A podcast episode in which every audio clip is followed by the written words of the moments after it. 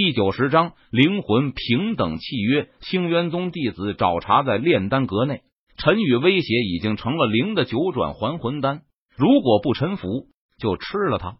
九转还魂丹的丹灵已经有了三四岁孩童的智商，他能听懂陈宇的意思，因此九转还魂丹为了不被陈宇吃掉，他连忙闪烁起金芒，同意臣服。陈宇看到九转还魂丹亮起了金芒。知道丹灵愿意臣服，不过为了防止万一，他还是打算和九转还魂丹签订契约，放开防备。我将和你签订灵魂平等血契。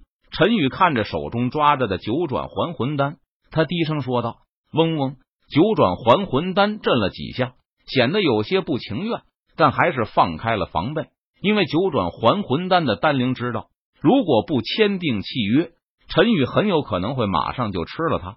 九转还魂丹已经成灵，他想要修炼，变得更加强大，化作人形，逍遥天地之间。所以九转还魂丹还不想这么快就被人吃掉了。而且还有一个原因，那就是陈宇和九转还魂丹签订的是灵魂平等契约，而不是灵魂主仆契约。灵魂平等契约。说明两者间的身份地位是平等的，不存在任何主仆关系，所以这个灵魂平等契约是九转还魂丹勉强还能接受的。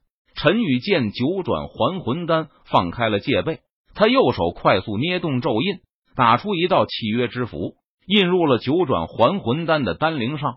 顿时，陈宇和九转还魂丹的丹灵建立了灵魂上的联系，两者之间。能够互相感应到对方的所思所想。从今天开始，你就叫做小九啊！陈宇放开手掌，他看着漂浮在半空中的九转还魂丹，微微一笑，道：“九转还魂丹。”闻言，他高兴的在陈宇周身飞舞盘旋，闪烁着耀眼金芒。很显然，九转还魂丹对于小九这个称呼感到非常的满意。从今天开始，他也是有名字的人了。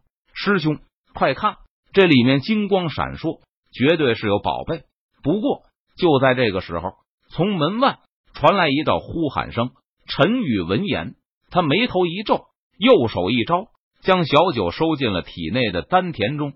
虽然小九是一枚九转还魂丹，但是他已经拥有了灵，已经不是普通意义上的丹药了。可以认为，小九是生灵，也可以是武器。因此。陈宇将小九收入丹田内蕴养，对小九是有巨大好处的。师兄，金光怎么不见了？不会是被人捷足先登了吧？很快，门外传来一阵杂乱的脚步声，有人疑惑道：“只见一群身穿黑色制服、胸前绣着星辰图案的星渊宗弟子闯了进来。这房间里果然有人，想必宝物已经被此人拿走了。”星渊宗弟子看到房间里的陈宇。他们顿时脸色阴沉，道：“小子，把宝物交出来！”为首的一名星渊宗弟子，他看着陈宇，冷声呵斥道：“宝物？什么宝物？我不知道，也没有看见。我来的时候，这房间里就这个模样，什么东西也没有。”陈宇闻言，他不禁摇头，微微一笑，疑惑道：“小子，你别装傻了！刚才我明明看到这个房间里有宝光闪烁。”既然你不肯配合，那就别怪我对你不客气了。为首的星渊宗弟子见陈宇不肯说实话，他冷笑一声，威胁道：“星渊宗的弟子都是一个德行，喜欢以强凌弱，随便抢夺他人财物，如此品行恶劣的宗门，我看是没有必要继续存在这个世界上了。”陈宇闻言，他脸色微冷，寒声说道：“因为从阔仓秘境入口开始。”一直到试炼塔，再到传功阁，星渊宗之人总是没事找事，这让陈宇心中感到不爽。哼，大言不惭的臭小子！星渊宗可是拥有化神期修为坐镇的顶级势力，就凭你也想和我们星渊宗为敌，简直自不量力！为首的星渊宗弟子听了陈宇的话后，他不屑的冷哼道：“一起上，将这臭小子杀了！”再把他刚才得到的宝物搜出来。为首的星渊宗弟子脸色微沉，他有些不耐烦的挥手下令道：“是师兄。”其他星渊宗弟子得令，立即回应道：“小子，乖乖的把宝贝交出来不好吗？居然还要我们出手，真是不知死活！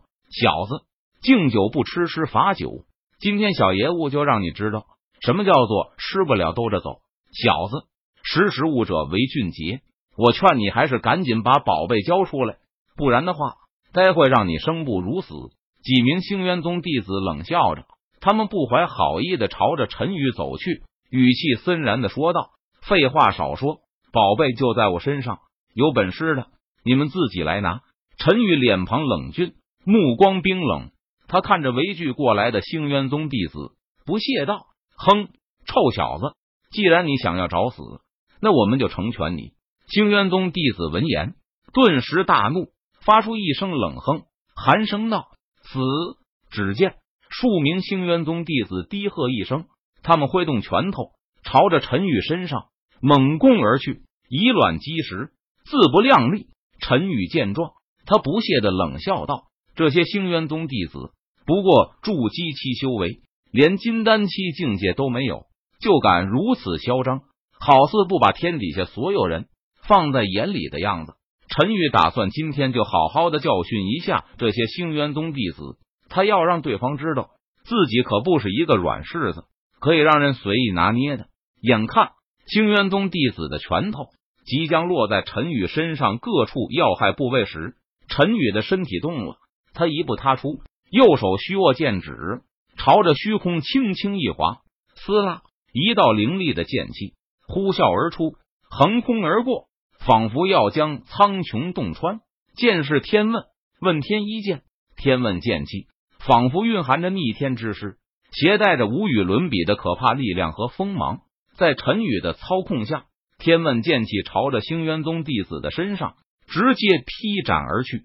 扑哧扑哧扑哧，血花飞溅。天问剑气以闪电般的速度一斩而过。只见数名星渊宗弟子连反应的时间都没有，就被凌厉的剑气直接斩成了两半。当场就断绝了生机死亡。